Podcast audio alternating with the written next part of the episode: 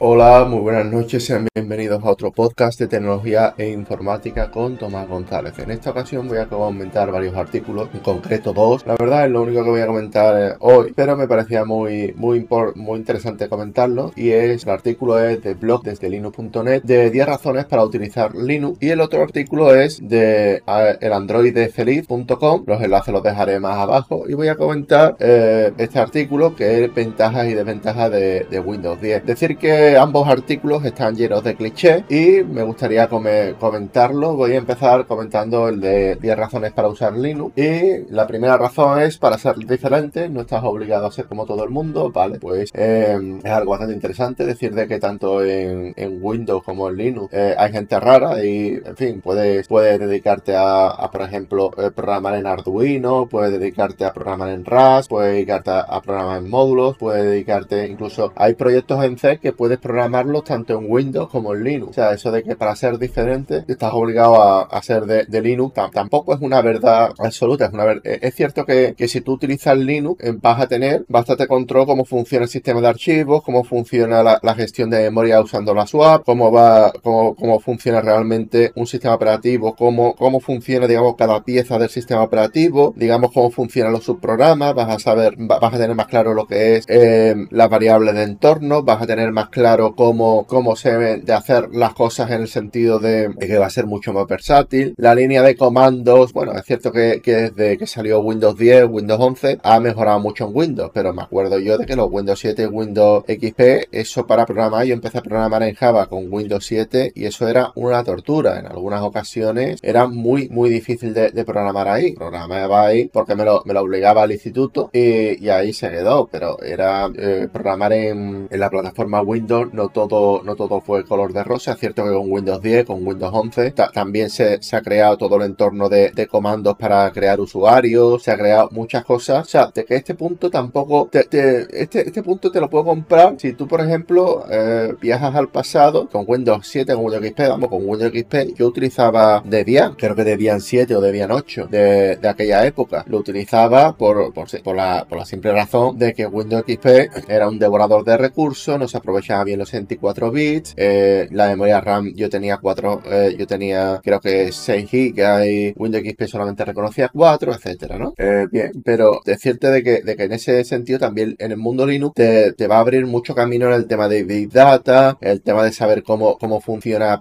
los directorios como los de PHP, cómo los de los, diferentes lenguajes de programación, ya que mucha programación está, está programada orientado a sistemas Unix, vas a entender, digamos, cómo funcionan los MacOS, vas a saber cómo funcionan los móviles, vas a saber cómo funcionan las pequeñas, los pequeños, el pequeño ecosistema del Internet de las cosas, en fin, eso de para ser diferente, pues es una verdad un poco a medias, ¿vale? Eh, vale, puedes vivir sin preocupaciones de virus, eh, verdad a medias también, ¿vale? Es cierto de que hay, eh, de que hay muchos repositorios en, en, Linux que son de confianza, pero la mayoría de la gente cuando quiere un driver de una webcam o quiere un driver de sonido que no lo encuentra en ningún lado, recurre a GitHub y allí tú no sabes si el, si el creador le, le, ha puesto algún virus o sí. O sea, yo, yo, he llegado, vamos, yo, yo he estado en casa de, un cliente en el cual el cliente instalado, vamos, hace muchos años ya, estoy hablando de antes de, Windows 8 y me acuerdo yo que el cliente utilizó un repositorio de esto, no sé si ruso o chino y con muy mala pinta. O sea, no me, no me gustó el driver que, utilizó de, era, era de Ubuntu. A mí no me, no me gustó como donde se lo descargó, pero bueno, el, cliente, el cliente decide que ponerle a su equipo. Eh, muchas distribuciones en Linux. Sí, es verdad, en muchas distribuciones. También decir de que muchas distribuciones tampoco es bueno tenerlas. Es cierto de que, de que, por ejemplo, para la Raspberry Pi, yo he usado mucho Raspbian y uno tiende a usar la, la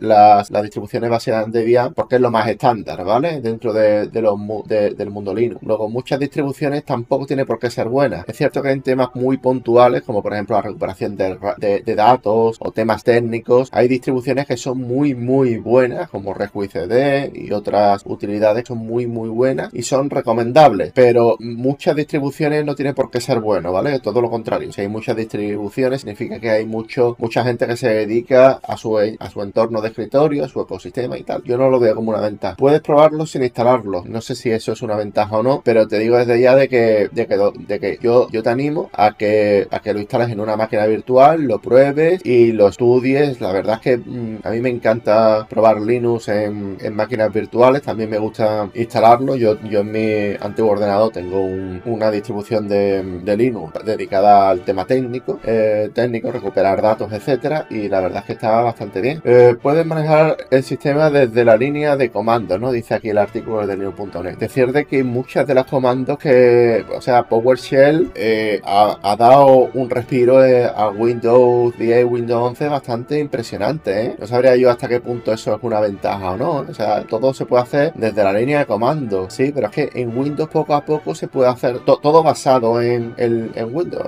en Linux, perdón. Todo. Windows, el, PowerShell parece que está, que, es una versión eh, de, de Bash, pero con esteroides. O sea, muchas veces Bash no se toca dentro de la comunidad porque hay muchos paquetes que dependen de Bash, pero como Windows no tiene esa necesidad de, mantener la compatibilidad con muchos con muchos sistemas anteriores, pues saca el PowerShell y no, no pasa nada, entre comillas, ¿no? Pero bueno, eh, es algo bastante curioso, eso de que puedes manejar la línea de comando desde Linux. Te sepas que ahora mismo en Windows se puede utilizar los principales comandos que son tree, que son cd, que son mkdir, en fin, que son, son dir, en fin, que son diferentes comandos que, que permiten navegar y, mantener el sistema más o menos en orden y más o menos coherente. También se puede hacer un, eh, digamos, condicionales en PowerShell, etcétera. En fin, lo, han puesto bastante bien, por lo menos bajo mi punto de vista. Los navegadores más populares estaban disponibles en Linux. Sí, sí, están los, navegadores más populares están en Linux, que son principalmente Chrome, Chromium, Firefox. Y sí, eh, digamos de que nuestros marcadores, contraseñas entre navegadores, etcétera, se pueden pasar de un sitio a otro. Es decir, de que, de que al estar disponible tanto en Linux, también está disponible en Windows. Es decir, que eh, es esa tendencia a la interoperatividad, ¿no? De que, de que Linux sea operable con Windows y Windows sea a la vez operable con, con Linux. Es algo bastante curioso. Eh, aquí en el blog desde linux.net habla de muchos efectos para las ventanas.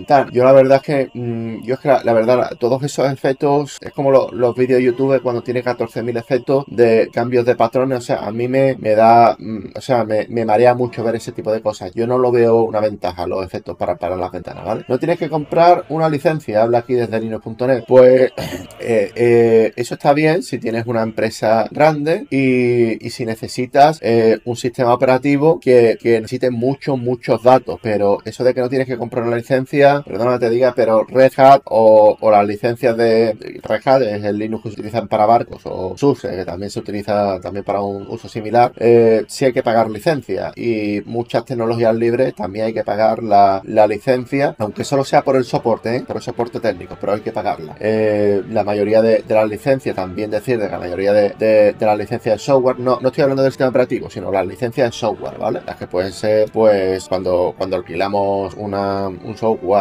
eh, CRM, este tipo de cosas, es cierto que, el servidor puede no, no cobrar, no, no costar dinero, pero es cierto de que, bueno, de que nada es gratis. Y la verdad, si tú eres un usuario y quieres utilizar nada más que Windows, nada más que Linux, te digo desde ya de que si tu mano de obra no cuesta nada, instálatelo, pero si tu mano de obra o, tienes una empresa y tu mano de obra va, a costar dinero, yo no te recomiendo que utilices, utilices Linux. Linux se utiliza en, en equipos antiguos, yo, yo, te recomiendo en, eh, en, equipos antiguos y para cosas muy técnicas o tengas que probar software de, de un determinado de un determinado proveedor que solamente lo puedo hacer desde, desde un Windows físico. Yo, te, yo recomiendo a todo el mundo, tengo un portátil antiguo en su casa con una SSD instalada y que, que, que, si necesitas ejecutar alguna vez algún tipo de software que lo haga desde allí, ya que prácticamente todo, todo lo que tengas que, instalar desde Linux, desde Linux lo puedes hacer en Windows. Es más, la mayoría de, las, de las aplicaciones en Python, en PHP, en Rust, casi todo lo puedes hacer en, en Windows, ¿vale? Puedes pedir un ordenador viejito, sí, eh, lo puede, bueno, eso de viejito entre comillas, ¿eh? como, como tengas, como el ordenador sea muy, muy viejo, vas a tener problemas de gestión de disco duro, etcétera, ¿vale? Pero es cierto de que en un ordenador de hace, de, en los ordenadores de hace 2, 3, 4 años va muy bien. Eh, casi todos los programas eh, de uso básico disponibles, editor de texto, para de cálculo, bueno, la, bueno, es que la, yo, yo la mayoría de, de, estos programas yo lo que utilizo es o, o LibreOffice o, o, directamente el Google Doc. El Word casi no se utiliza a día de hoy, ha sido, ha sido caído en, en, en, el olvido, ¿no? Y bueno, es algo bastante curioso. Vamos a comentar ahora, eh, bueno, estas son las razones, de, este, es mi comentario de, de 10 razones para usar Linux, que como bien habéis visto ustedes, pienso de que cada uno tiene un lugar y Linux está bien para las grandes empresas, cuando tú tienes un ordenador para dar grandes servicios, que necesita un coste muy alto y que muchas veces no lo puede hacer. ¿Por qué? Porque, porque, porque Windows no puede, no puede eh, tener tantos datos, ¿vale? O sea, hay muchos hay muchos casos donde Windows no puede hacer lo que, lo que puede hacer un Windows, un Linux, ¿vale? Claro que ya estoy, ya me estoy haciendo un Linux. Pues, pues eso, cada uno tiene su lugar. Eh, si tenemos, tenemos una empresa grande, está bien utilizar Linux. Si tenemos, si vamos a trabajar con IoT y Big Data, está bien Linux. Pero eso no quiere decir de que Windows no sea interesante para, para programar y para tener nuestro propio escritorio o nuestras cosas de trabajo, ¿vale? Que, una reparación en Windows generalmente es más fácil de hacer que una reparación en Linux. Eh, vamos, vamos hablando de, de, las desventajas y ventajas de Windows en el Android infeliz, ¿vale? Interfeliz, ¿vale? Los Android feliz. Lo voy a dejar abajo en los comentarios lo que viene siendo el artículo y es que Windows 10 eh, tiene un modo oscuro, decir, de que el modo oscuro yo lo tengo activado, es bastante cómodo, te ayuda eh, bastante sencillo. Yo la verdad es que muy contento con el modo oscuro de, Windows 11, aunque debo decir de que en Linux eh, está en modo muy tosco, pero que también se puede, se puede activar, vamos,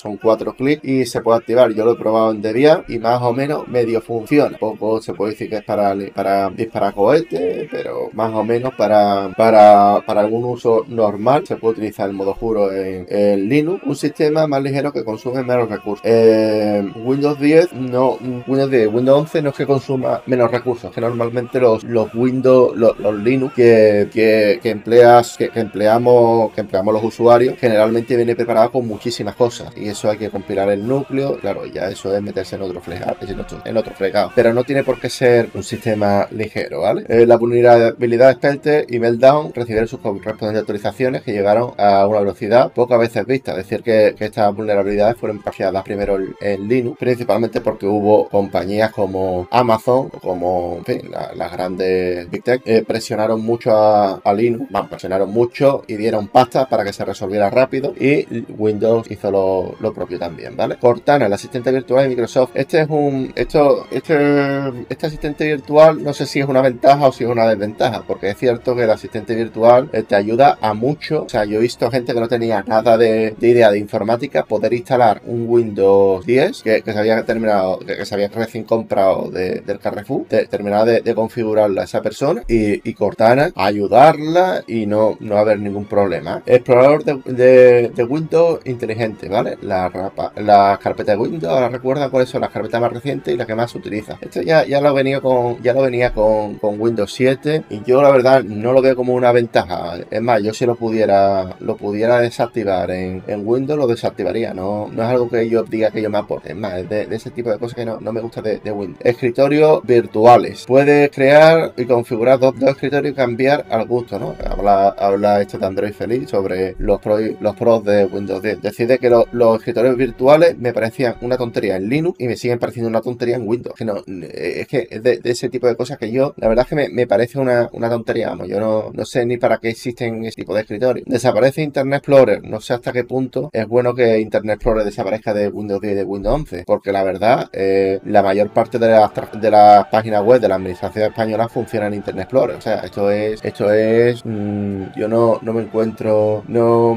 no le encuentro utilidad, ¿vale? Sincronización en la nube. De ahora, Windows podrá sincronizar tus datos y configuraciones de un dispositivo a otro con estar conectado a Internet. No sé hasta qué punto esto es una ventaja o una desventaja con el tema de la privacidad. No tengo ni idea. Yo solamente vengo aquí y comento, ¿vale? La integración con la tienda de Windows. También no sé hasta qué punto es buena o mala. Mm, no, no sé, porque también es que no. Yo, yo es que la, tienda, la tienda de Windows sí la he utilizado porque hay aplicaciones que solo se encuentran en la tienda de Windows, pero tampoco es algo que me llame mucho la atención. También es cierto de que, de que muchas veces uno, uno quiere colaborar comprando el software a un determinado creador y no sabe cómo, y desde la tienda Windows te, dan bastantes herramientas para hacerlo. Compatibilidad. Los programas fueron diseñados para Windows 7 o para Windows 8 sin apenas despeinarse. Esto es verdad. O sea, esto es una gran verdad. Linux tiene, tiene un problema con la compatibilidad y es que tú creas un script en Bash para una determinada versión y como ese script sea muy complejo, en tres versiones más de, Linux no, no, vuelve a funcionar. es increíble, pero cierto. es así. desventajas de puntos 10, puntos en contra. Ya no reproduce DVD. Bueno, que los DVD ya prácticamente no, no lo trae ningún equipo. Y segundo, si los trae los DVD. Vamos, yo he utilizado el, el lector de DVD. Otra cosa es que necesites instalarte el VLC o cualquier reproductor de DVD, pero eh, como poder hacerlo, puede actualizaciones automáticas obligatorias. Pero vamos a ver, las actualizaciones automáticas son prácticamente obligatorias, ya sea por, por activa, es decir, obligándote a instalarlo cuando apagas el equipo, como por pasiva, es decir, que te obliga a actualizar todo el sistema para querer instalar un programa. Es decir, las actualizaciones automáticas son obligatorias tanto en Windows como en Linux, ¿vale? Los bugs, los bugs van a existir tanto en Windows, en Linux, en todos los sistemas operativos. O sea, eh, el otro día estuve, estuve comentando yo los principales navegadores web. Creo que el, que el post siguiente, si, si, quieres, cuando termine este podcast, el siguiente hablo, hablo de, este tema. Y es que los principales navegadores de Internet son los que más, o sea, cuanto más popular es un navegador, más bugs tiene, porque la gente lo utiliza más